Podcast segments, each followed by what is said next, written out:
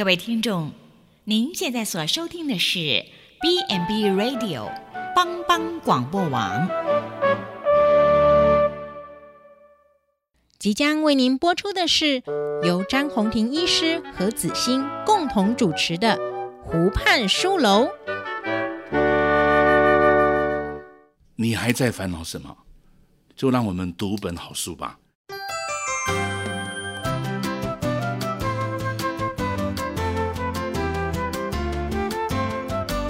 这里是帮帮广播电台所直播的湖畔书楼，我是詹宏廷医师。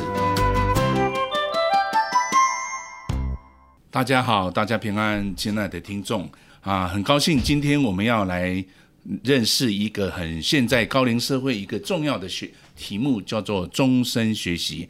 啊，我们今天很高兴，也特别请暨南大学啊，在终身学习的老师。啊，我们的教授也就是洪子欣老师，洪老师本身就是在这一个高龄教育里面有很多的学习跟很多的经验。好，我们今天想要邀请洪老师来跟我们来一起来谈论这些高龄学习啊，在这个呃我们现在的社会里面的角色。洪老师你好，张医生你好，哎，洪老师很高兴跟你在空中啊一起跟听众来分享这个今天这个高龄学习哈。我们都知道现在的社会的步调非常快哈啊，所以有的时候真的是老真的是一个陌生的道路哈。那怎么样来去铺成这个啊？这个现在政府常常讲说这个学习很重要啊。前一阵子我们知道啊，政府甚至也有一个什么迈向高龄社会的老人教育的政策的白皮书。是的，里面谈到说啊，要学习，要快乐的。是生活，生活要有自主尊严，要有社会参与。洪老师，你觉得都那么老了，读书都读很久了，还需要学习吗？你呃，在这周呃这几年的跟长辈的陪伴之下，呃，我觉得长辈的学习是很重要的。那在个人的经浅见的一个经验里面发现，就是说，从一九七二年啊，呃，联合国教科组织明定说终身教育年，到台湾在八十七年的时候，我们订定一个终身学习法，因应一个国际化趋势，那也造就一个呃长辈在个人的一个生涯里面，他一定要活到老学到老。那为什么一定要这么的呃肯定的语气？是因为在我们大部分都会觉得，出生以后进入呃一个高等教育或是呃，普及教育之后，那到老的时候，哎，我退休了，我好，我想应该是要去游山玩水。那事实上不然，因为有很多活活压老化的知识，必须要接入课程去接入，那才让他们真正能够活跃老化。哦，对啊，其实我我觉得我个人在临床上也是发现，其实哦，人随着年纪的改变，失去是必然的，总是会忘掉。对。好像似乎也要有新的东西进来，嗯，不然那个忘掉的部分就会忘得更多，嗯、啊，记得更少。嗯，可是那这个这个学习有可能来完成，是因为要弥补过去慢慢失去的。对，那。那你学习有有什么样的功用呢？詹医师，你说的很好。你刚才说，嗯、呃，那这怎么要去学习？长辈又觉得我这一半辈辈子都在工作呢，都在念书，所以在退休之后的学习是一个崭新的学习，尤其是创新的学习。就是可能学习我我以前不太会呃玩魔术，我不会玩桌游，但是我现在就要学习它。那这样子，我们可能在今年在成成年期里面没有用到的呃脑子里面，它就会再发挥出来，就是用进废退的概念。哦，哎，不过你你你刚才讲说那个什么学什么桌游，嗯，我小时候都玩象棋的，我觉得这个桌游对我来讲太陌生了。难道我学习就是学习这个游戏吗？我、嗯、我我到底我老的时候，我我该学习什么呢？嗯，张医师，你果然是医生，你又讲到一个关键字，游戏。所以我们的桌游是在游戏中进行。其实长辈不会觉得他是在训练脑力，我们一定要把课程的安排是有趣的，然后借游戏，好，游戏里面会有一个创新的记忆力，然后一个认知的能力，然后一个反应的能力，更重要是有一个社会参与的能力。他学了那个桌游之后，我回去可以跟我家人的孙子分享。这个会带给他一个促进一个代间学习的一个概念。哦，那我了解了。啊，这个学习这个东西不是只有自己训练脑袋，是的，哦，也能够跟我的孙子、我的孩子做有一个更好的这个世代的活动嘛。哎，你讲对了呢。我觉得我老的，我现在很，我看到很多那个老人家老了以后就觉得自己好像好像没有人要，很孤单哦。嗯、我我觉得啊，可能是没有一个媒介来帮助我们，是的，来跟这些我的年轻人、我的小朋友、我的这些我的孩子们来互动。我觉得这个真好哦。好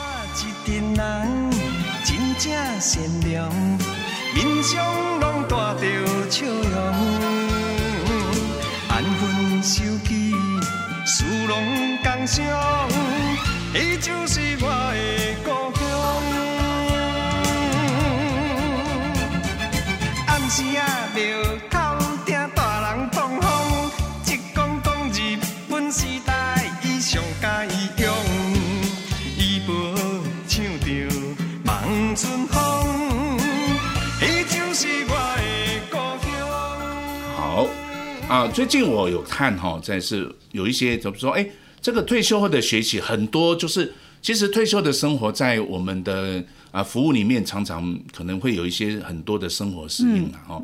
可能接下来没有钱了，对不对？哦，啊，体力也不像我年轻时候那样子的生龙活虎啊。对，而且你刚才讲到有一个重点哈，就是说。如何跟我的同龄年，甚至是我的下一代，甚至是我的啊孙子辈来做互动？嗯，有的时候我的老朋友也都去世了哈。嗯，那我如何保有这个社会的参与？哈，嗯，那你觉得在洪老师你本身在这个带动的活动里面，除了刚才我讲这些面向，还有什么？除了游戏的学习，还有什么样是我们应该可以可以学习的内涵呢？嗯好，那张医师这边想要跟你回应的，就是呃，我们有一个统计资料是说，呃，长辈六十岁以上罹患忧郁症的那个比率是颇高的，其实会比我们青壮年或是儿童时期都还来得高，而且男性大于女性哦。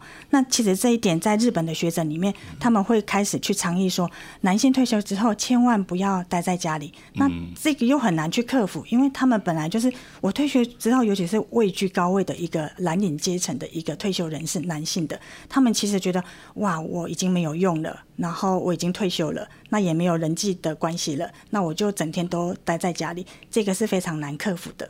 那我们运用的策略就是，请女性夫妻哦，先来哦这边上课，然后上课之后再继续扰动他们。那我们会设计亲友日，然后邀请长辈，男性的长辈一起加入，渐渐的他就会哎。原来其实参与不是我想象那么中的难，那其实社会还蛮包容我的。其实因为退休的人士，他们会有一个心理的障碍，我已经是没有被社会遗弃了，然后没有社会公用了，可能在家庭里面啊，就是退休了，早上起来可能睡到很晚，所以他们没有整个整日的活动，所以这些的克服需要的障碍，需要是高龄者慢慢去接纳自己，成为一个退休人士。啊，这个新年的活动里面，其实是目前现在是蛮需要去重视的。对，这个这个接受自己真的是一个不容易的功课哈。是的。我我记得哈，这个我有一些亲戚，他还没退休以前啊，台北、高雄跑来跑去啊，啊，那那个社会角色真的是迷人啊，好非常活跃。可是退休以后啊，只能待在社区，待在家里面，连买菜那个卖菜的人都不认识你。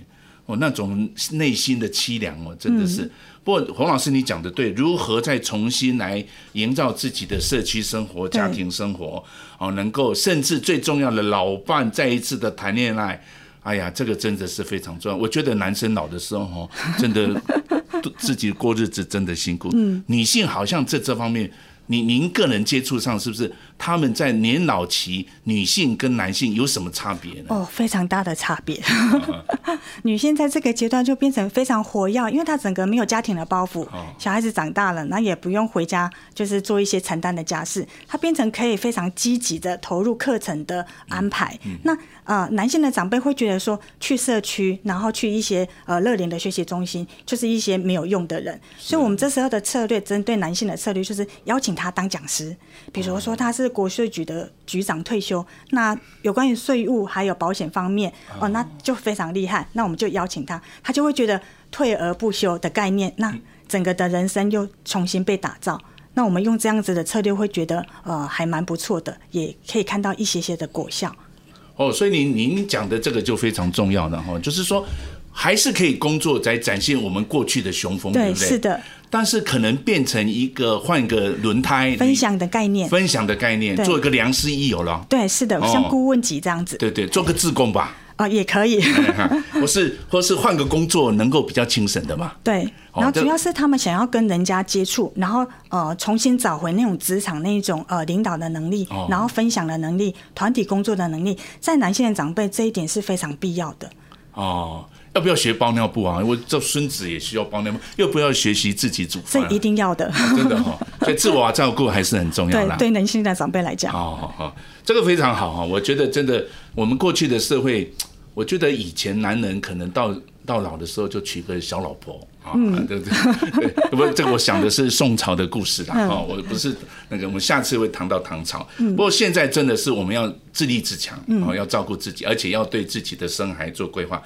不过我就想请一下洪老师哈，就是这个老人的学习跟年轻的学习有什么样的不同？他的那种学习的特性是什么样的差别？我现在就来分享。一小段有，我常常听到很多老师或是很多民众都会说，老人家就像小孩子一样。其实这是一个蛮大的偏误。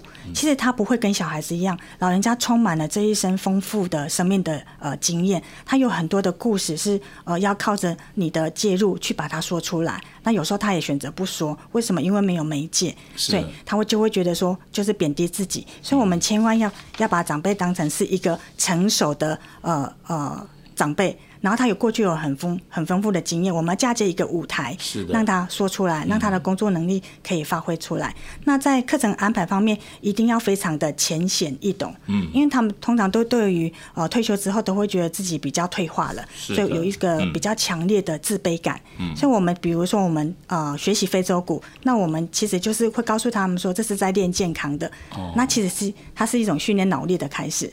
那从初阶、进阶，然后到呃成果发表这一段，这这一段就是很完整的也呃课程设计，一定是要完整的哦。那对于长辈的呃的学习，他们是松散的，嗯、所以就是一个松一个紧，那啊。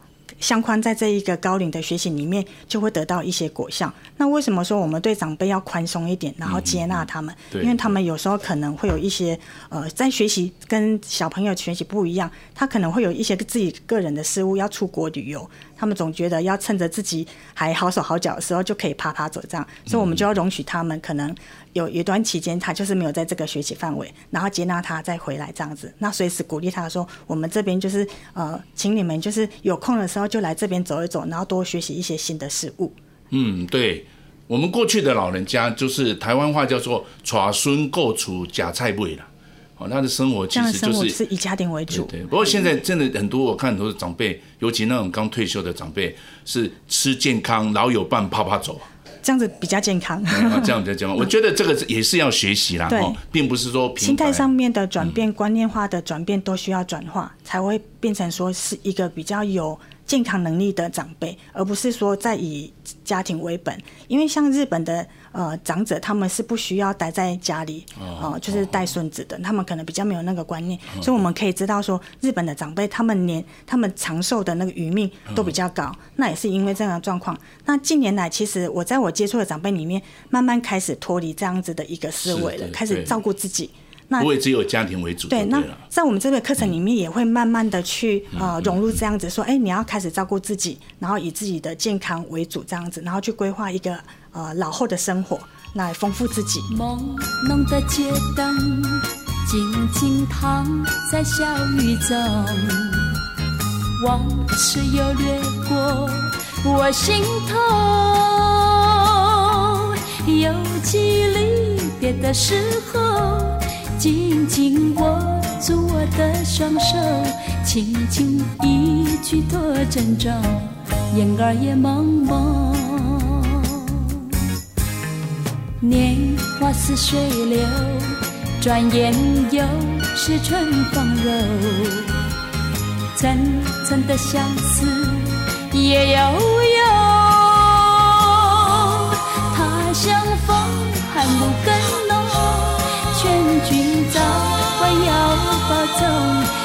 待他日再相逢，共度白首。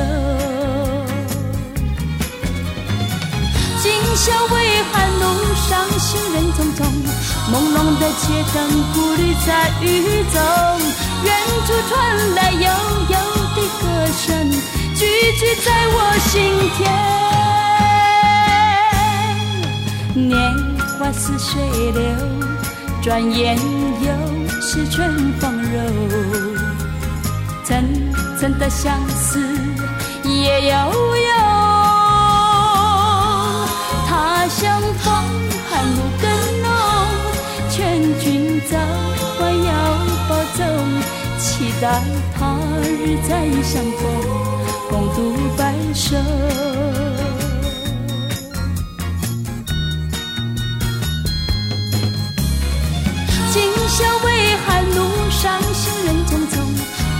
的街灯，孤旅在雨中。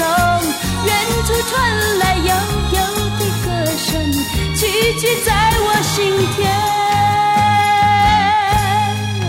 年华似水流，转眼又是春风柔。层层的相思也悠悠。他乡，劝君早晚要保重，期待他日再相逢。我期待他日再相逢，共度白首。哎呀，所以说哈，找关系拉关系，有关系就没关系，没关系就有关系。我在想，刚才啊，老师呃，洪老师在讲到那个。高龄者就是长辈的关系的营造是很重要的啦。啊，第一个关系当然我们就会想到跟配偶的关系。那你觉得跟配偶的关系有什么样可以营造的？啊，在我接触长辈的这些日子以来，我发现他们其实，在婚姻关系、在家庭关系里面的一个呃是比较需要去强化的地方。大部分因为就是呃在退休之前，他们很忙碌的在工作，所以其实会有一点点小小的。忽略了家人，然后的一些的共同关系。那呃，如今就是无事一身轻了，那怎么去呃修补这一段关系呢？所以在课程里面，我们会请呃会设计亲友共学，然后也邀请夫妻一起来共学。夫妻来的话，好相对会打折。那其实彼此也有一个督促的作用。慢慢的，有些夫妻来就是各做各的，哎，你坐那边，有些民定会说，我们去那边上课，你不要说我们是夫妻关系。好，就会这样子。可是我们就会在一个比较特别日期，说邀请他们夫妻当我们来当我们的志工。那这时候他们夫妻的就会一就比较相融一点，因为大家就可能要坐在一起，在别人面前的时候，可能就是要承认他们是夫妻。对，是的。那慢慢的，他们之间就会因为来乐龄之后有一个乐龄共同的话题啊，那个非洲鼓老师啊啊，那个那个你传一下那个影片上去啊啊，对对对，那个子欣老师说要明天要带什么，这样子他们中间就有一个话题。其实我们呃呃那个女性的长辈会跟我们说，呃有时候老公在家里啊，那当然来上课的时候，其实也会互相斗嘴。他说：“你的肌力怎么会比我还强？”对，哦、呃，那个男性长辈就觉得，嗯，马上自尊心，哎，不行啊，为为什么我老婆的肌力比我还强？是的，或是肌耐力，那我们就会跟长辈说，男性的长辈说，啊、呃，那个大哥你要多运动啊，像大姐一样，要常常来上肌力训练课。嗯、我就会发现说，我们。乐龄中心成为他们一个夫妻之间、家庭之间一个共用的话题。好，慢慢找到话题，然后慢慢发现说，嘿，我我的身体状况也不能输给我我的老婆。那男性长辈在这时候就会比较慢慢去修复这这段的关系。对，您您提到一个重点，我想有一个过程，就是在这个长辈的这个与配偶的关系里面，有一个就是透过活动的安排，重新营造亲密关系。是的，对不对？可是我觉得有一个很重要，就是家务啦。就是退休以后，以前我在像我平常很忙的时候，我衣服啦什么家务都，我觉得是不是这个我们男生退休以后的什么？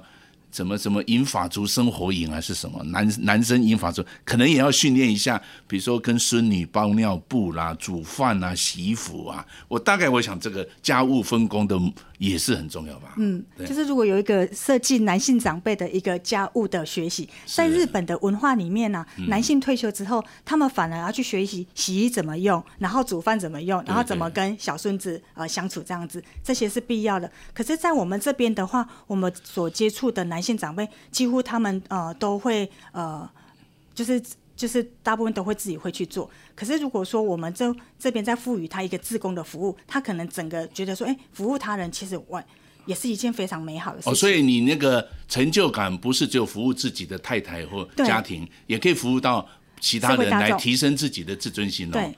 整体的提升之后，他其实回到家里，他的心情就是非常的愉悦，就自然化了，对，自然就会去做这样子的一个催化剂的一个概念，非常好，非常好。那、啊、另外我们谈到就是说这些长辈跟他的子女的互动关系啊，嗯，你洪老师，你觉得这个我们过去都知道，我们啊、呃、很多父母亲可能会照顾这个子女的。甚至给钱嘛，哦，给子女创业使用，或是说啊、呃，给帮助他去照顾小孩子，对不对？对，哦，或是说，好像这种劳务的的资源、工具，或是金钱的资源。那洪老师，你觉得在营造跟我长辈跟营造跟子女的关系，还有什么样的学习的过程呢？嗯、哦，坦白讲来讲，我们乐龄的脸书都是子女看到的哦，然后呃，看到一些我们拍摄的影片，他发现说啊。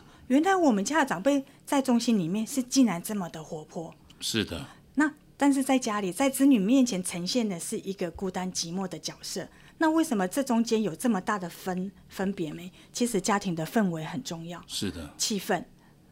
那这一点的话，我们中心其实是没有办法着力到这么的呃呃影响这么多。可是我们会让长辈知道说，他其实是有呃子女在关心的。我们会跟他说，哎，你的小朋友在我们家脸书暗赞了，然后有看到你哦，然后他反而就是脸就是哎。就是红起来，然后有点害羞。他说：“真的、啊，我的小孩子看到我这样子，又远从美国看到我们家的影片，然后回就马上打电话跟他的家人分享说：‘哦哦，原来那个乐普济乐龄的中心帮你们庆生了哦，父亲节快乐这样子。’那哦，然后还看到爸爸就是在跳舞哦。那那这样子，其实他们会发现说，爸爸为什么在中心里面是这么的活泼？相较之下，他的子女看到的时候，他他们其实会进行一个反思的。”呃，一个一个回馈，然后是不是啊，在家里我们是给爸爸太多的指责啦，是的，啊，或者是给啊、嗯、呃，呃父母太多的压力呀、啊，或是比较呃不好的相处的气氛。对，这里面有一个重点，就是我们可以用现在的这个网络的 FB 啦、Line 啊，在不同的家庭情境以外来呈现长辈的活泼性，进而增加子女对长辈的认识。嗯，好，我想这个是非常重要的，嗯、就是其实我们。这个家庭哦，有的时候在家庭的环境里面就很容易固定化，对，反而就不了解父母的优点在哪里。嗯、父母年轻的时候可能很是赛跑的选手，可能是很会做家事的选手，可是老了，他难道还能够学到什么呢？嗯，透过这个社区的这个乐龄中心的学习，我们再一次的传递另一种长辈身教的角色。风华再现，风华再现啊，实在非常好。另外，我们谈到哈，有的时候我们都知道兄弟姐妹是比比配偶跟比父母相处的日子还久一点。对。那你觉得在兄弟姐妹这种情感的交易，有什么样的方法来嗯来来引导呢？大部分长辈退休之后啊，其实我们也会有一个活动，就是让他们来参加我们的旅游。然后我们各自到呃其他的据点进行交流，嗯，这时候我们会请他邀请他的配偶。那除了配偶，我们会请他邀请他自己的家人或是朋友都可以。对，嗯。那这些的定义啊，还陪伴的话，会让他们重新认识，再去定义自己，修复自己的呃关系之间的一个修复。哦，所以这里面也让我们了解到说，其实不一定只是自己的亲手足啦。对。透过这个终身学习的活动，可以认识。不同年龄，大概同龄层的人，对，重新再营造一个友伴关系。除了同温层的朋友，像我们中心的工作人员，我们也是他的老朋友。哦，朋友，所以朋友实在到处都是，嗯、四海之内皆朋友是也、嗯，这很重要。哦、对对。那当然，我们现在的时代人都活得非常老，过去是七十岁、七十古来稀，现在八九十十岁，坦白讲，到处都是一百岁都不稀奇。哎。一下子就做祖父祖父母了，嗯，好的。那你觉得这个祖父母对于这个孙子女这样子的关系的营造，从高龄学习有什么样的角色？嗯、我们从教育部从五年前就开始定定祖父母节的呃一个定定，就发现说，其实长辈越来越高龄化，平均年龄八十九十。那接下来的一个代间的教育，好，那我们在课程设计会就会安排智慧手机，然后呃变魔术，然后折气球，然后让他们有一个。成品回去之后，他们会可以跟他们孙子一起来共学。那我们在暑假期间都非常邀请他们跟孙子一起来中心上课。嗯嗯。那其实有时候长辈会觉得说：“天哪，我把孙子带去会不会造成我很多的困扰？”那别人同学怎么看待我？那我们就会一直让他做心理建设。其实祖孙共学是非常好的。那你把你的孙子带过来中心，其他的长辈也可以跟孙子一起交流。那这位小孙子就可以认识啊，原来长辈其实这么的亲近，不是老还灯。哦，那一般一般小朋友他们其实对呃长辈会有一个比较负面的呃呃印象，就是。一定因为要讲台语，是，然后可能玩手机的时候他们都不太会。对。那再来我们会设计一个大学生跟长辈一起共融共学。那其实会发大学生会发现，其实长辈没他们想象的那么的落后嗯嗯哦。他们有些还会去呃做那个基地训练，还会做 range 哦核心肌群的训练。所以其实大学生都会非常惊讶说，哎、欸，原来长辈是这么的学习力这么的强。他们其实就会去反思自己。我其实有空应该回家去多陪我的父母，我的祖父母，是的，因为我跟别人家的祖父母是相处是这么的融洽，所以这个一个的反馈会带给一个家庭，就无形中是一个共荣的关系。对，这个是非常好的哈。我想啊，我们面对未来台湾社会的这样子，我记得今年的高中的考试就是经营共居了。对，哦，经营共居其实已经不是牵涉到跟自己长辈的相处，可能跟社区不是。好好，所以所以事实上，我们参加长辈来参加这个高龄学习，跟其他周遭不是自己血亲内的。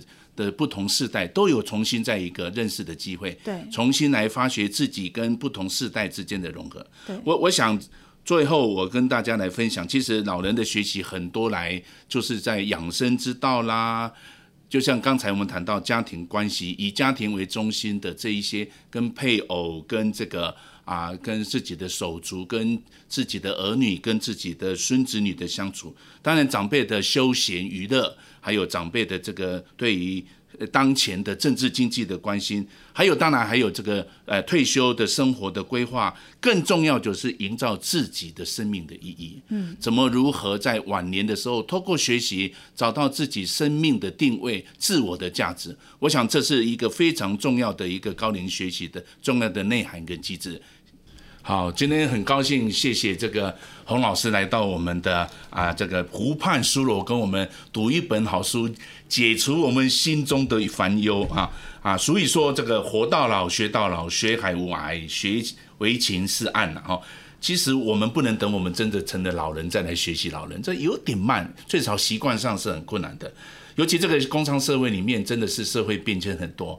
如何有一个正确的心态，在这个高龄社会来临，或是自己这个年老的时代来临，来预备自己，我想这是很重要。祝福各位听众啊，阖家平安，身体健康，脑筋这个冰雪聪明。祝福大家，下一次下周我们再相会。